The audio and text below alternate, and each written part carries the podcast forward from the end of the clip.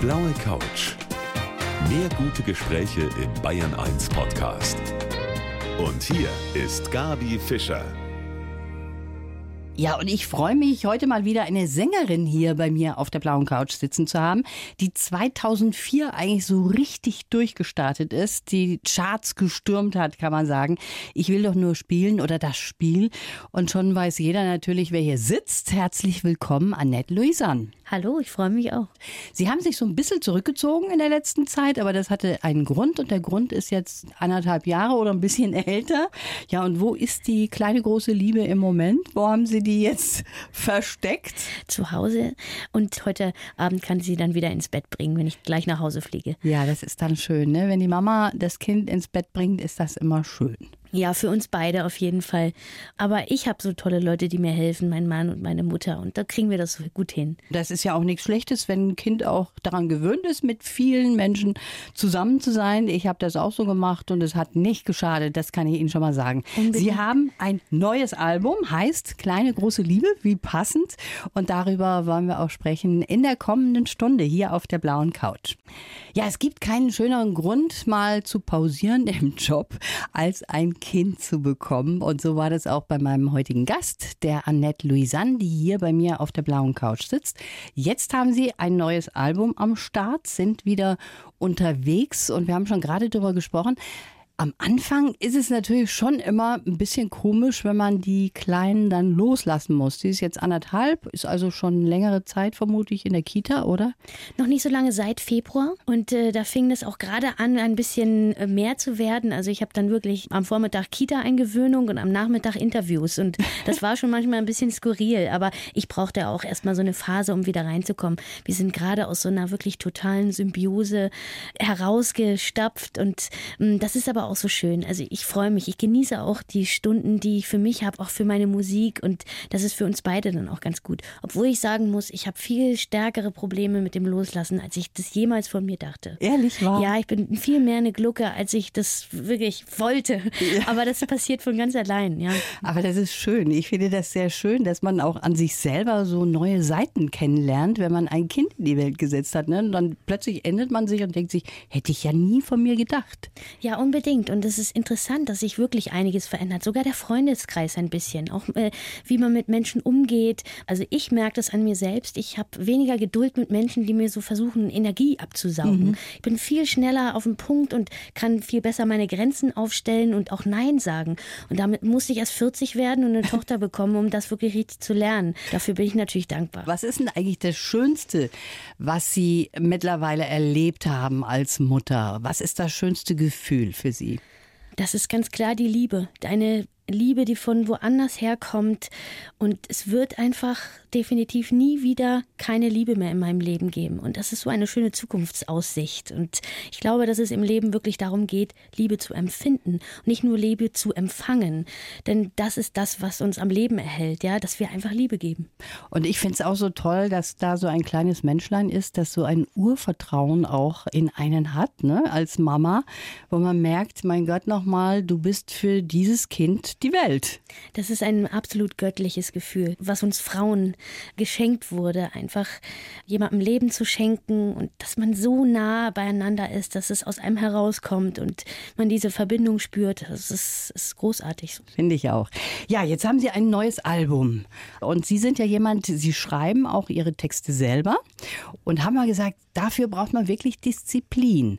Also das heißt, Sie konnten sich schon auch ein bisschen zurückziehen, damit Sie diese Sache auch fertig kriegen. Ne? Mein Album Kleine große Liebe ist kein Mutti-Album geworden. Es ist über einen langen Zeitraum entstanden, über fünf Jahre.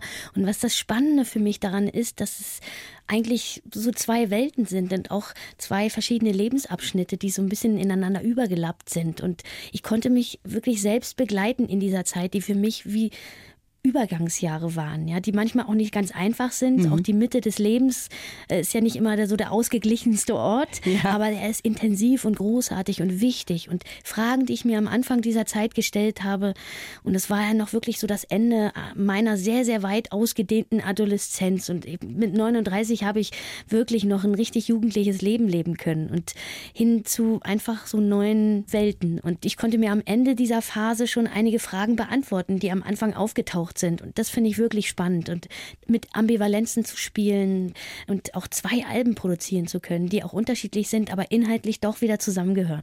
Jetzt sagen Sie 39, 40. Also wenn ich Sie hier sitzen sehe, dann möchte ich nicht sagen, dass Sie dieses Alter haben. Ich finde das nicht alt. Ich finde Zahlen sowieso komisch mittlerweile, wie alt wer ist. Aber Sie wirken auf mich wie so eine ganz junge Frau. Das ist natürlich schön. Ja, das hat bestimmt ein paar Gründe. Ich habe immer eine bestimmte Ausstrahlung gehabt und es kommt mir jetzt im Alter zugute. Aber das mit dem Älterwerden ist, ist eine verrückte Sache. Irgendwie ist was Schönes da in der Beziehung passiert, auch in dieser ganzen Zeit. Ich bin ein bisschen gelassener geworden. Auch gerade, wenn man so den Staffelstab übergeben hat. Ne? Irgendwie freue ich mich aufs Älterwerden. Und für mich als Künstlerin ist das eine Chance, wirklich ganz andere Themen tragen zu können. Und ich wünsche mir das sehr, auch mit meiner Musik alt werden zu dürfen. Ja, das ist auch was Schönes und ich glaube, das kann man auch. Insbesondere bei der Musik, die Sie so machen. Ich finde, das passt irgendwie gut zusammen und da ist das Alter vollkommen wurscht. Sie haben mal gesagt, Musik machen fällt Ihnen leichter, wenn es Ihnen gut geht und Sie in Harmonie leben. Also muss es Ihnen ja eigentlich im Moment besonders leicht gefallen sein, oder? Ja, unbedingt. Es ist meine Lebensphilosophie. Ich kann auch irgendwie anders. Ich bin auch jemand, der auch in die Tiefe gehen kann und auch sehr traurig sein kann. Ich bin Melancholiker. Aber ich finde ganz, ganz wichtig, dass ich, wenn ich mit dem Fahrstuhl runterfahre, dann möchte ich auch gerne selbst wieder rauffahren können. Also diesen Fluchtweg nach oben, den brauche ich unbedingt. Und mittlerweile denke ich einfach, ich habe so ein bisschen Selbstfreundschaft mit mir geschlossen. Ich war früher sehr selbstkritisch und das hat mich manchmal sogar ein bisschen gelähmt auch. Und irgendwie ist es doch ganz schön, finde ich, das hat so viel mit meinem Titelsong Kleine große Liebe zu tun, der einfach sagt, egal was da passiert ist, das hat mich hierher gebracht und es ist irgendwie schön, mit einer gewissen Liebe auf sein Leben zu schauen und nicht mit Hass und mit nachtragenden, bitteren Gefühlen. Und das kann so leicht im Leben passieren, denn das Leben ist manchmal einfach hart. Ja. Wir haben jetzt hier eine Single-Auskopplung aus ihrem neuen Album. Und zwar haben wir uns da eben den Belmondo rausgesucht. Vielleicht können Sie da drei Sätze dazu sagen, Frau Luisan. Der Belmondo, ja ein Song, den ich ähm, am Anfang dieser Reise geschrieben habe in Berlin an einem schönen Nachmittag beim Italiener bei Cappuccino und Pasta. Und er ist eigentlich irgendwie vom Himmel gefallen, die Melodie. Und der Text der war ganz einfach. Es hat so viel Spaß gemacht. Wir haben so viel gelacht. Ich habe ihn zusammen mit Peter Plate geschrieben. Und im Grunde bin ich immer schon ein sehr frankophiler Mensch gewesen. Ich habe als Kind sehr viele französische Filme geschaut. Vielleicht liegt es an meinen ostdeutschen Wurzeln. Französische Musik war viel zugänglicher für uns als Amerikaner amerikanische, weil sie nicht so regimefeindlich war. Und vielleicht habe ich als Kind auch zu sehr und zu oft von Paris geträumt, dass das so in mir drin steckt. Und sicherlich, ich liebe das französische Lebensgefühl. Ich finde, das ist ein Mittel im Kampf gegen die Tristesse des Alltags. Und ich mag diese beiden Welten sehr gerne miteinander verbinden. Also Alltagsdinge mit einem solchen Lebensgefühl.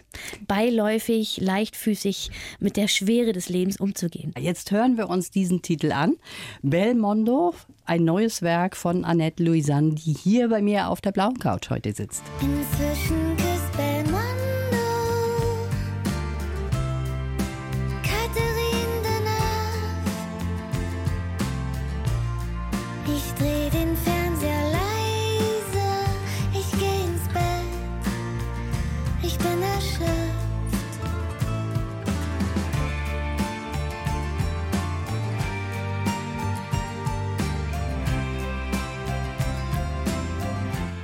Belmondo, ganz neu von Annette Louisanne. Heute mein Gast auf der blauen Couch. Ich finde, das ist so ein richtig schöner Chanson.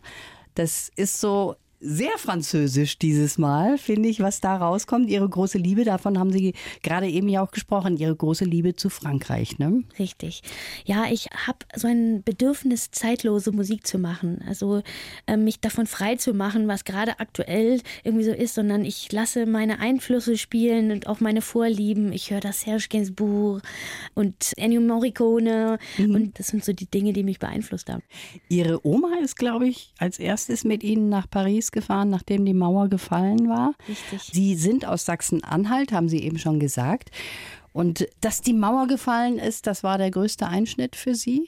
Es war ein großer Bruch in meinem Leben, auch fantastisch. Und das, so ein Erlebnis prägt einen, einen so jungen Menschen auch. Ich wollte immer auch den Mauerfall und diese Zeit irgendwie in ein Lied packen und äh, dieses Gefühl von damals auch wieder aufleben lassen, denn es hat wirklich einiges mit mir gemacht.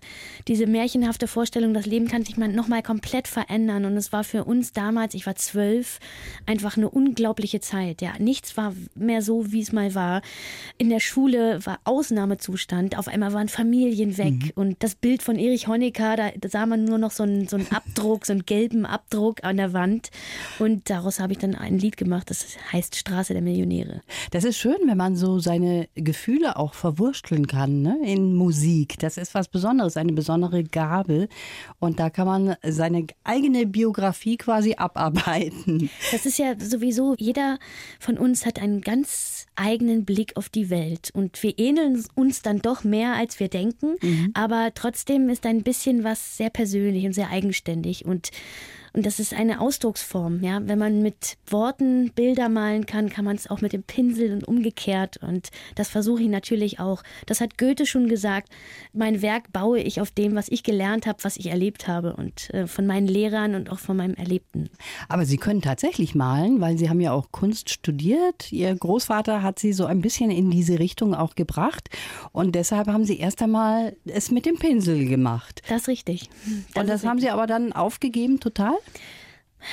Nun ja, also die Musik wurde dann immer stärker mhm. und äh, hat mich auch mehr gereizt. Ich habe das Handwerk gelernt und mein Großvater hat es mir beigebracht, aber irgendwie fiel es mir leichter, Musik zu machen und irgendwie hat es mich dahin gezogen. Man kann es gar nicht so richtig erklären. Ich habe es angefangen zu studieren, Malerei in Hamburg, weil ich immer wollte und wusste, dass ich einen handwerklichen Beruf erlernen will und mh, hm, dass ich mich ausdrücken will und hatte die klassische Vorstellung an der Staffelei. Ja, und irgendwann ist die Musik sehr laut geworden. Ja, aber das ist schön für uns. Und ich habe jetzt hier für Sie einen kleinen Lebenslauf. Also da sind so wichtige Punkte Ihres Lebens zusammengefasst.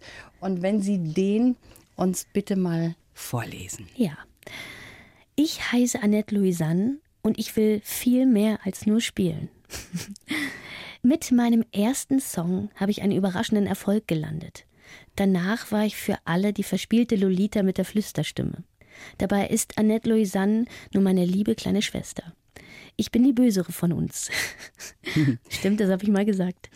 Aber wir beide gemeinsam schaffen die Musik, die mein Lebensinhalt ist. Ich liebe meine alte Heimat, den Osten, bin aber froh, dass die Mauer rechtzeitig für meinen Freiheitsdrang fiel.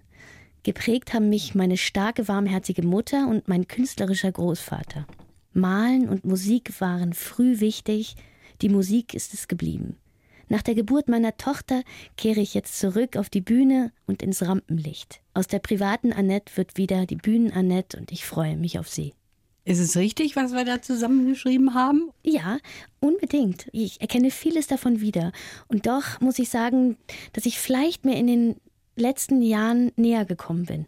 Also das heißt, die Bühnen-Annette ist der hm, privaten Annette näher gekommen oder sie sich selber?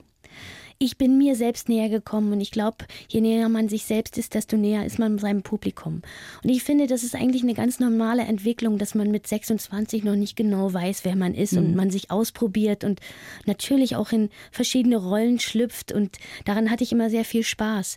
Bei diesem Album habe ich gemerkt, dass mich ein paar ganz persönliche Punkte gereizt haben, wie eine Art Bilanz auch und vielleicht muss ich nicht mehr so viel in Rollen schlüpfen, sondern kann irgendwie ein bisschen noch ein bisschen wahrhaft wahrhaftiger sein. Keine Ahnung, es ist aber nur ein Gefühl.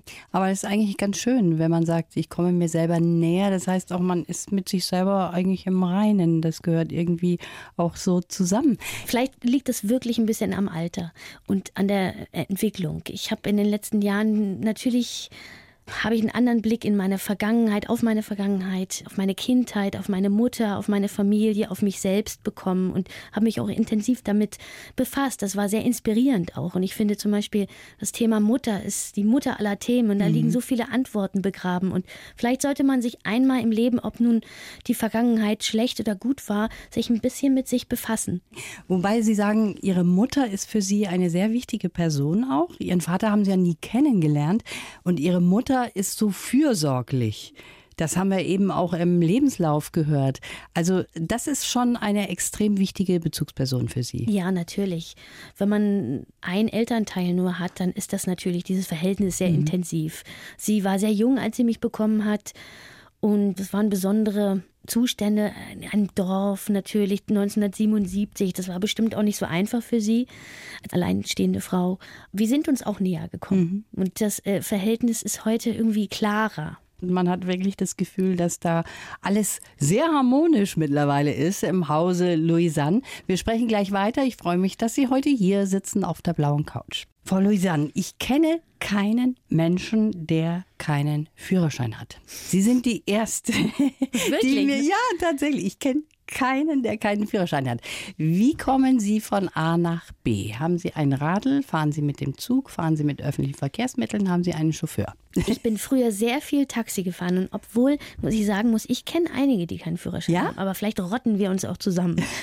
und ich bin tatsächlich so ein Typ, der in seinem Kiez gerne bleibt. Also ich wohne in einem Stadtteil in Hamburg, wo ich eigentlich alles habe. Ich habe die Alster, ich habe Einkaufsmöglichkeiten und ich lerne den so gerne kennen und laufe sehr viel zu Fuß, fahre viel Bahn und das habe ich bisher immer ganz gut geschafft und fand es eigentlich auch vorteilhaft, nie fahren zu müssen. Mhm. Und ähm, jetzt, wo ich aber ein Kind habe, merke ich, dass ich den langsam brauche. Ja, weil da ist man so ein bisschen eingeschränkt ohne Führerschein. Das ist mal schnell in Zoo oder auch vielleicht in eine andere Stadt. Das ist dann mit so einem Kind irgendwie, es wird so ein Auto dann wirklich sinnvoll. Also überlegen Sie sich das? Ich überlege mir das, aber momentan, ich muss ihn erst mal machen. Ja. Ich bin auch mittlerweile 42, ich werde schon langsam ein bisschen neurotisch, was so Prüfungsängste angeht. Ja, ja doch, ich mache ihn aber. Das habe ich für mich jetzt schon beschlossen. Dann sind wir mal sehr gespannt. Sie sind überhaupt eine Frau, die auf vieles verzichten kann. Das finde ich sehr erstaunlich.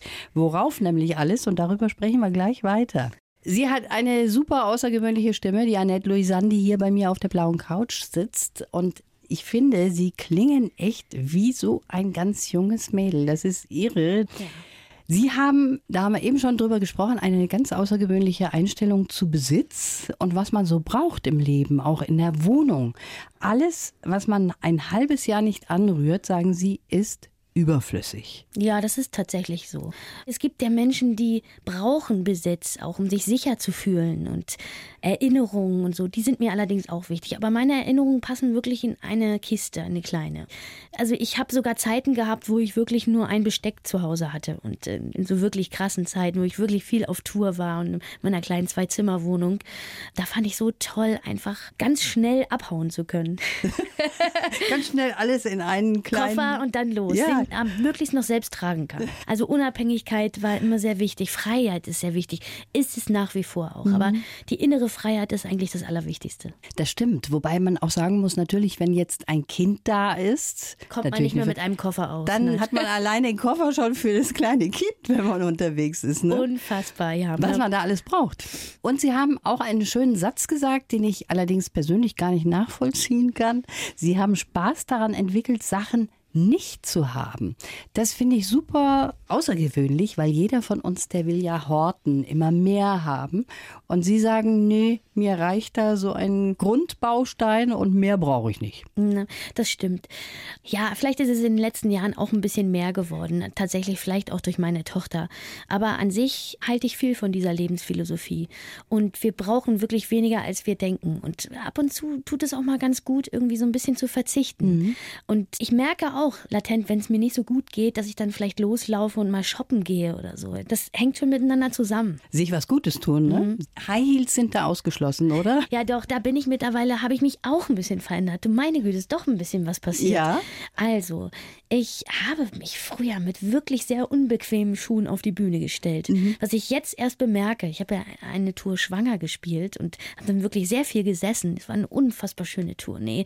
Das Publikum und auch die Atmosphäre da. Aber da ist mir einfach aufgefallen, es ist dann doch vielleicht von Vorteil, bequemes Schuhwerk auf der Bühne zu tragen. Und das heißt, jetzt haben Sie alles reduziert, die ganzen High Heels, oder gibt es die, die leben noch irgendwo in der Kammer? Die Sitzschuhe, wie? ja, die sind noch da, die haben ihren Platz. Aber mittlerweile irgendwie liebe ich auch Schuhe, die einfach komfortabel sind und trotzdem schön. Ja. So, so kleine Riemchen zum Beispiel, damit man sie nicht verliert. Und früher bin ich dann immer so über die Bühne gestöckelt.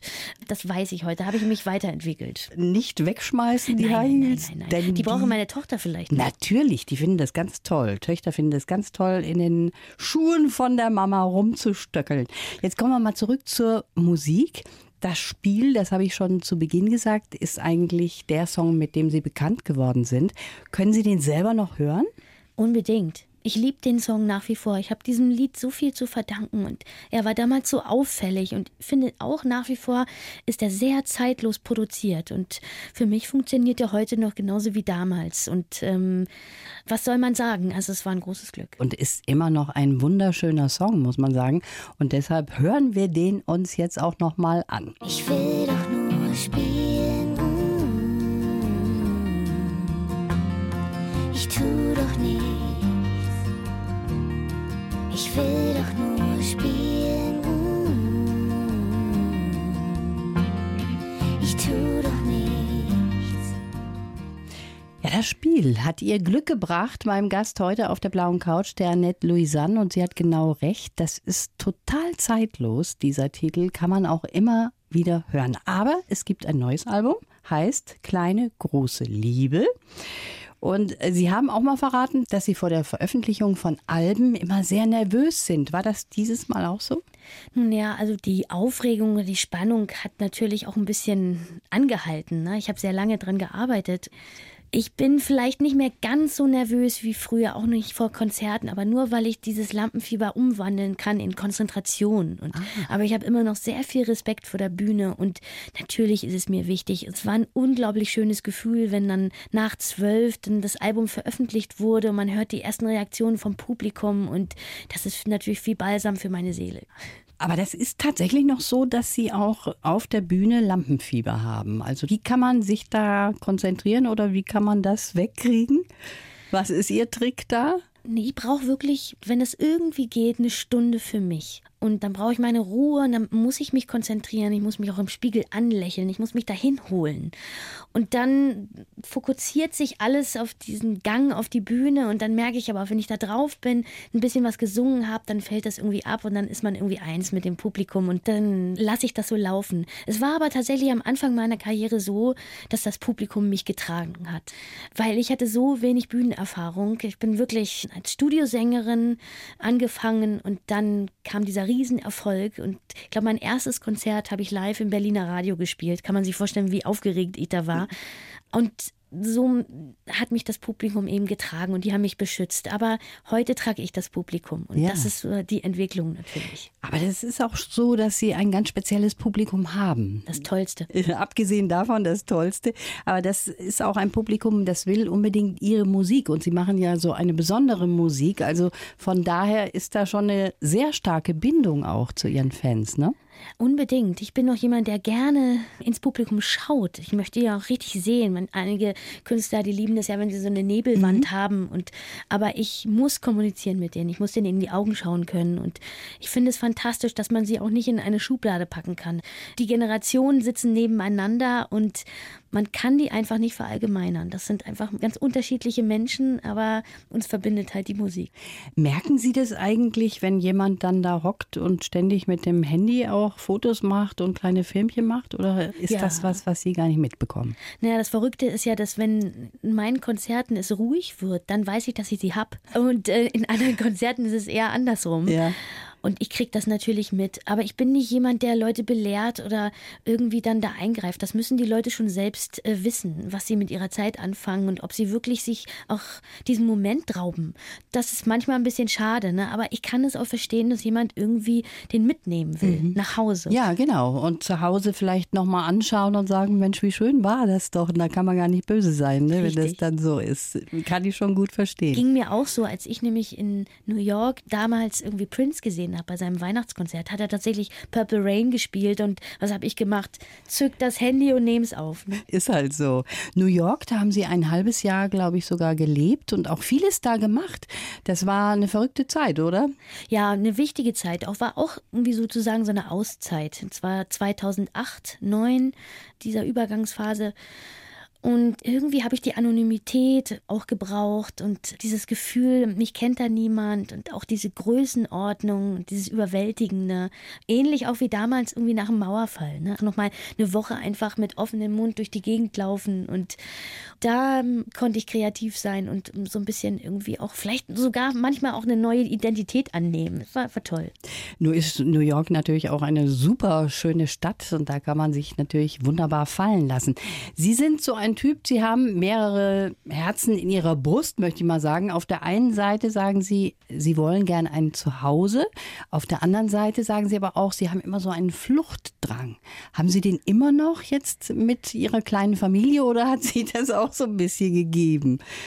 Ja, so sabotierende Anteile, die habe ich schon in mir, so wie wir alle, glaube ich, dass man manchmal das Gefühl hat, das Gras auf der anderen Seite ist grüner mhm. als im eigenen Garten.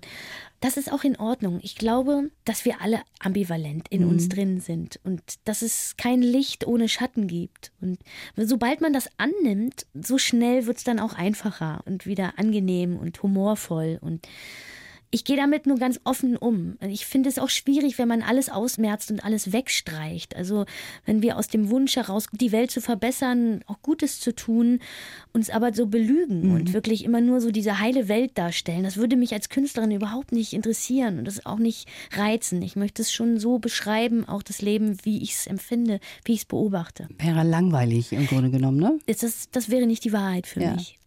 Jetzt haben Sie einen Mann, der ist Songwriter, Produzent, also der versteht Ihre Welt auch. Ist das gut oder ist das manchmal auch so, dass man da gar nicht mehr rauskommt aus dieser Musik und was dazu gehört? Eigentlich ist es nur gut und wir arbeiten nicht zusammen, wenn ganz, ganz selten und auch aus Leidenschaft natürlich. Und da macht es uns beiden sehr viel Spaß. Aber wir trennen das ganz bewusst, weil es muss einen Ort geben, wo Annette Luisa nicht ist. Und da ist es auch eben wichtig, dass wir Mann und Frau sind und Freund und Freundin und Menschen. Und deshalb haben wir damit keine Probleme. Und es ist aber trotzdem toll, dass wir so energisch und leidenschaftlich über Musik reden mhm. können. Das kann ich mir vorstellen. Jetzt sind wir schon am Ende unseres Gesprächs angekommen, Frau Louisanne. Eins muss ich Sie noch fragen. Wir haben eben schon gehört, Sie lieben Frankreich. Frankreich ist ja auch in Ihrer Musik vorhanden. So kann man das, glaube ich, auch sagen. Und da haben Sie mal gesagt, Sie mögen ganz gerne französisches Frühstück.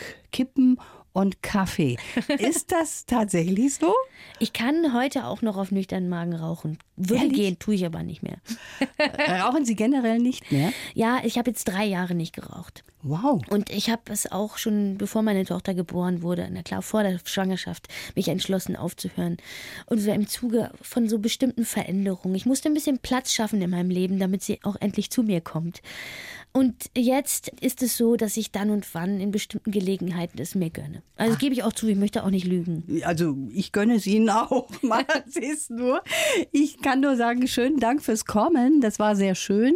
Und ich wünsche Ihnen alles Gute für Sie und Ihre kleine Familie. Vielen Dank, für Sie auch.